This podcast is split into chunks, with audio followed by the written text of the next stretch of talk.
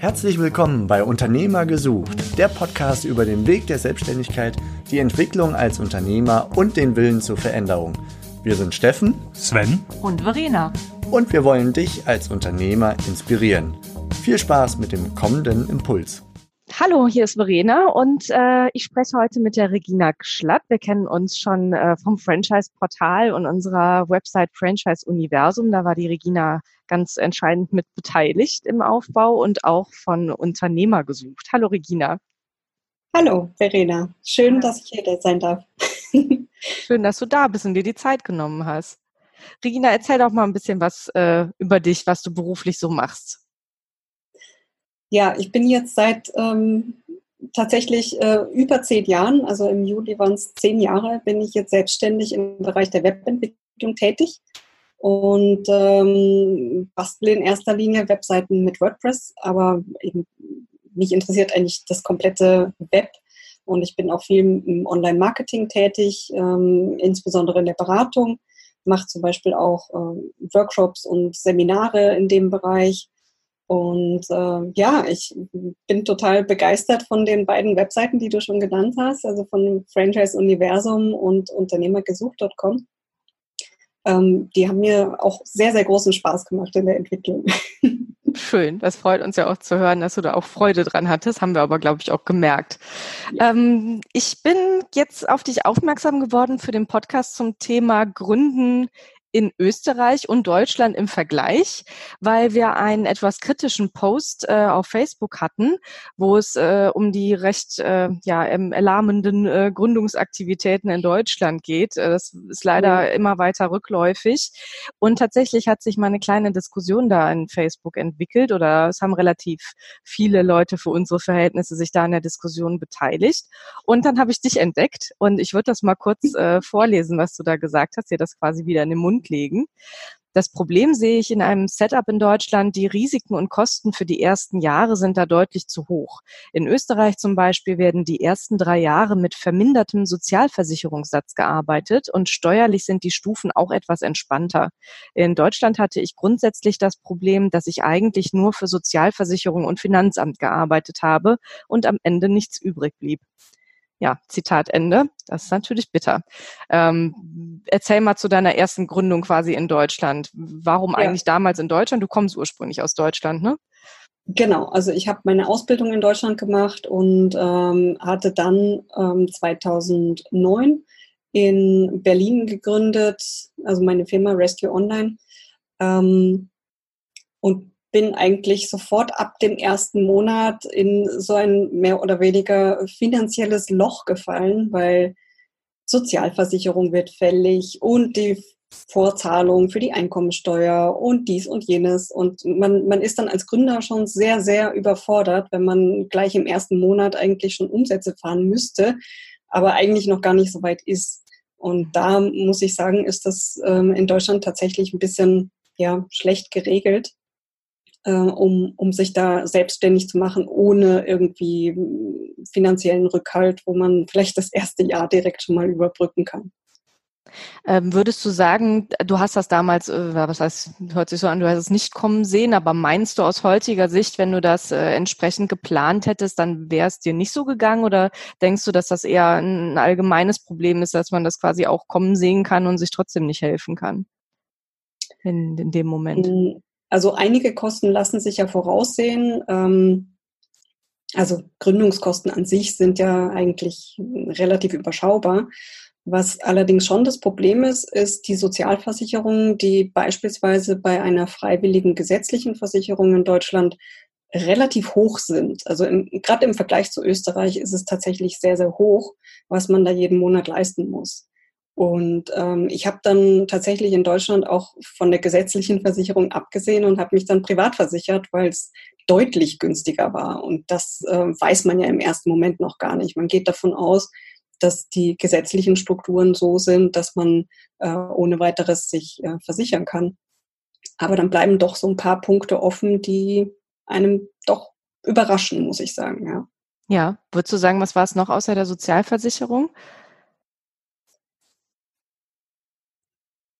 Hm.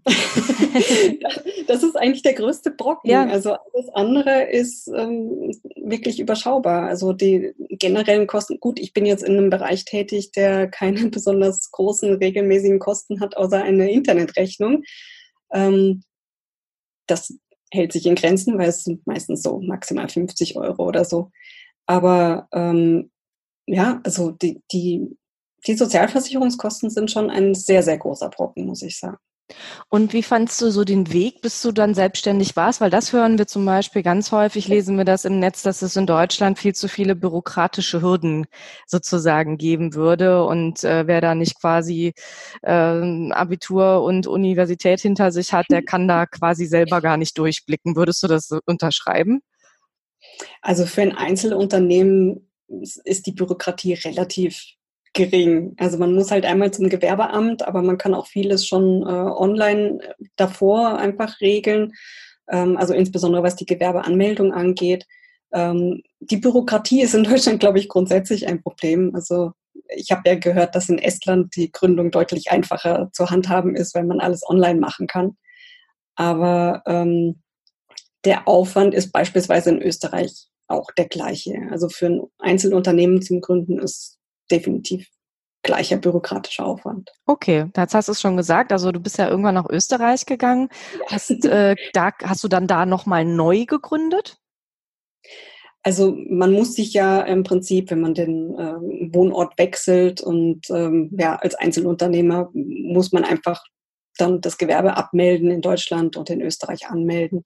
Das hat auch sehr, sehr gut funktioniert. Ähm, ich bin zum Glück, dadurch, dass ich zur Hälfte österreichische Staatsbürgerin bin, auch jetzt nicht so sehr mit ähm, sonstiger Bürokratie in Berührung gekommen, außer dass die Wirtschaftskammer mir ähm, eine falsche Beratung gegeben hat, was ich auch sehr lustig fand, äh, weil sie davon ausgegangen sind, dass ich halt deutsche Staatsbürgerin bin und deswegen noch ein Führungszeugnis und diese und jene Unterlagen aus Deutschland bräuchte und so weiter.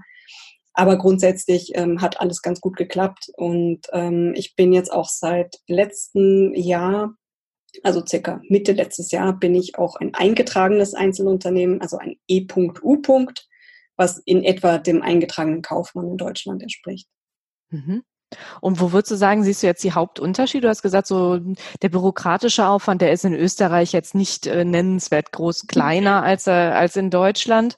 Ähm, wo siehst du da die Unterschiede? Wie hast du die so erlebt? Also ein ganz großer Unterschied ist lustigerweise die Branchenzuordnung. Ähm, in Deutschland ist das überhaupt kein Problem. Da war ich im Bereich Dienstleistung und ähm, das war auch die Branche, in der ich gemeldet war und äh, damit war die Sache erledigt. In Österreich ist die Branchenaufteilung sehr, sehr kompliziert und sehr kleinteilig und man landet am Ende dann in irgendeiner Branche, die man sich halt aussucht, ähm, die jetzt nicht unbedingt ähm, in der Bezeichnung das abbildet, was man dann auch tatsächlich macht. Okay. Und würdest ja. du sagen, das ist, äh, wirkt sich das tatsächlich irgendwo nachteilig dann aus? Es würde sich dann nachteilig auswirken, wenn man eben bei der Wirtschaftskammer in der falschen Branchenzuordnung ist oder gegebenenfalls sogar zwei Branchen abdeckt, weil dann einfach der Beitrag in der Wirtschaftskammer höher ist. Ah, okay. Da habt ja. ihr dann andere Gebühren sozusagen genau, zu zahlen. Also die Wirtschaftskammer hat eine andere Gebührenordnung als jetzt beispielsweise die IHK in Deutschland.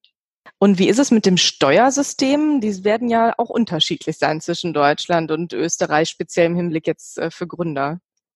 Ja, richtig. Die sind sehr, sehr unterschiedlich. Also der Unterschied, der größte Unterschied eigentlich ist, dass es in Deutschland ähm, Steuerklassen gibt, eben, wo man sich immer schön einstufen muss. Und das zweite äh, in Österreich ist, dass es diese Steuerklassen gar nicht gibt, sondern es gibt Steuerstufen. Und ähm, der äh, unterste Freibetrag, sozusagen die unterste Schwelle, ist bei äh, 11.000 Euro im Jahr. Und äh, die sind sozusagen einkommensteuerfrei und alles, was darüber ist, gibt es dann eben weitere Stufen, die dann entsprechend ähm, für alles, was darüber liegt, dann gelten. Ja. Das heißt, es spielt dann keine Rolle, ob man verheiratet ist und dergleichen. Richtig. Genau. Und das ist, glaube ich, besonders für äh, Einzelkämpfer schon sehr, sehr wichtig. Also gerade eben die Geschichte mit verheiratet sein oder nicht. Also ich war am Anfang eben in meiner äh, Deutschlandzeit äh, noch nicht verheiratet und ähm, da drückt schon ganz schön am Schuh, wenn man da mit den Steuern in Deutschland das vergleicht, ja. Und wenn du jetzt so vergleichst für dich dein, deine Selbstständigkeit einmal in Deutschland und jetzt in Österreich, was funktioniert denn für dich persönlich besser? Es ist natürlich bestimmt immer eine, eine ganz individuelle Geschichte und kommt auch aufs, aufs, Unternehmen bestimmt drauf an. Aber wie wird, was funktioniert für dich besser und, und, äh, und warum? Also besser funktioniert für mich auf jeden Fall die ganzen Abgabengeschichten, also sei es äh, Sozialversicherung oder eben die Einkommensteuer die ähm, inzwischen in Österreich sehr gut online funktioniert. Also es gibt sehr, sehr gute Tools, mit denen man das alles online abwickeln kann. Und ähm, von der Beratung her ähm, habe ich das Glück, dass ich in Niederösterreich bin. Da gibt es nämlich die Ritz Gründeragentur, die einen wirklich in allen Belangen, was irgendwie mit der Gründung zu tun hat, ähm, sehr, sehr gut beraten und ähm, auch immer Lösungen finden, wenn es dann doch mal äh, irgendwie einen, Punkt gibt, wo man gerade nicht weiter weiß. Und äh, das habe ich auch genutzt direkt zu Beginn, dass, dass ich eben dann doch nochmal für Österreich ähm, mich so aufstelle, dass ich weiß, okay, wer ist jetzt eigentlich meine Zielgruppe und ähm, an wen möchte ich herantreten ich hatte auch das Glück, dass ich meine deutschen Kunden mitnehmen konnte ohne weiteres. Also dank Umsatzsteuer-ID ist das ja kein Problem. Und EU ist in dem Fall auch sehr hilfreich. Ja. Ja, und irgendwie vom, vom System her, muss ich sagen, war, war ich von Anfang an in Österreich relativ gut aufgehoben. Schön. Nachdem ich auch mitten im Jahr gewechselt habe, also es war dann 2015, habe ich ähm, im Oktober äh, eben den Wechsel vollzogen. Und das war dann natürlich auch sehr hilfreich, dass ich sowohl Finanzamt als auch Sozialversicherung sagen konnte, Moment mal, die letzten paar Monate in dem Jahr werde ich nichts verdienen. Bitte erlasst mir sämtliche Beiträge. Und das war auch überhaupt kein Problem. Mhm. Jetzt wird mich mal so deine Brille von außen ein bisschen interessieren. Wie, wie siehst du denn die, die Gründerlandschaft so ein bisschen in Österreich im Vergleich äh, zu Deutschland? Hast du da irgendwie ein, ein Bauchgefühl? Ist ein bisschen schwer zu sagen. Ich glaube, es kommt sehr darauf an, in welchem Bereich man tätig ist. Ähm, ich habe viele Gründer kennengelernt, eben auch hier ähm, direkt im Ort in Mödling, ähm, die sich einfach selbstständig gemacht haben, weil sie sonst keine andere Alternative gesehen haben. Ähm, in Wien zum Beispiel ist das Start-up-Nehmertum schon durchaus sehr im, im Voranpreschen. Also das sehe ich auch, dass da sehr viel sich auch entwickelt. Das Gleiche hatte ich allerdings auch in Berlin das Gefühl. Also von daher kann ich jetzt nicht so genau sagen, ob es da so große Unterschiede gibt. Generell sind die Österreicher, glaube ich, eher etwas verhalten und wollen lieber in ihren, ähm, in ihren alten Mustern bleiben. Ähm, ich denke aber gerade in den jungen äh, Generationen kommt, glaube ich, immer mehr, dass man sich dann doch einfach selbst verwirklicht und sagt, okay, ich, ich mache es jetzt einfach. Mhm. Ja, finde ich spannend. Ähm, würde ich ja gerne im Nachhinein noch mal ein bisschen auch recherchieren zu dem Thema, wie denn so das Gründerklima jetzt in Österreich aktuell ist. Mhm. Ähm, so meine Erfahrung war von der Franchise-Messe, die ja auch in Österreich regelmäßig stattfindet, als wir da waren, war schon ein etwas positiverer äh, Tonus, hatte ich das Gefühl. Mhm. Aber sowas ist ja okay. immer auch ganz subjektiv und auch Franchising ist ja auch eine bestimmte Nische. Äh, das lässt sich ja auch nicht auf alles einfach übertragen. So habe ich das damals ja. festgestellt, ja. Also ich hatte auch eher so das Gefühl, dass es ähm, anders eben im Sinne von, von positiv ist. Also dass vielleicht einfach ähm, dieses, ähm, ich, ich starte jetzt etwas, wo ich noch nicht ganz genau weiß, wie es vielleicht endet, ähm, durchaus ein, ein Faktor ist. Aber ich glaube, da, da spielt eben auch dieses, äh, ja, eben alles, was drumherum passiert, äh, eine große Rolle. Was meinst du damit genau? Eben genau solche, solche Dinge wie gesetzliche Regelungen, wie hm. sind zum Beispiel, also jetzt auch als Frau und Einzelunternehmerin, wie sind zum Beispiel die, ähm, die Handhabungen für Mutterschutz oder für Kinderbetreuung, wenn man eben selbstständig ist. Mhm. Habt ihr da spezielle Regelungen in Österreich auch? Es gibt definitiv spezielle Regelungen. Ich kenne jetzt nicht alle, noch nicht. Nein, das ist auch in Ordnung. ja, genau. Aber äh, ich habe auch äh, Kolleginnen, die, die eben dann Kinder bekommen haben, obwohl sie Einzelunternehmerinnen sind. Und ähm, das lief alles relativ gut ab. Ja. Mhm. ja, spannend. Ist auch so ein Aspekt, ne, bei Frauen als Unternehmerinnen, ja, insbesondere bei so. genau, bei einer One-Woman-Show sozusagen. Ja, okay, Regina. Ähm, ich würde an der Stelle sagen, das war ein interessanter Einblick in, in die Unterschiede zwischen Österreich und Deutschland ein bisschen, vor allem was dich persönlich betrifft, wo du in beides ganz konkret reinschnuppern konntest und musstest. Ähm, ich danke dir sehr. Und äh, ich denke, wir werden uns äh, noch in einem anderen Podcast wiederhören. Sehr gerne. Alles klar. Ich danke dir. Bis dann. Das war die heutige Podcast-Episode von Unternehmer-gesucht.com, die Plattform für Gründungsmöglichkeiten oder Firmenübernahmen aus deiner Region. Wenn dir dieser Impuls gefallen hat, freuen wir uns über deine positive Bewertung auf iTunes. Wir wünschen dir viel Erfolg bei deinen unternehmerischen Vorhaben und sagen bis bald, gerne zur nächsten Episode.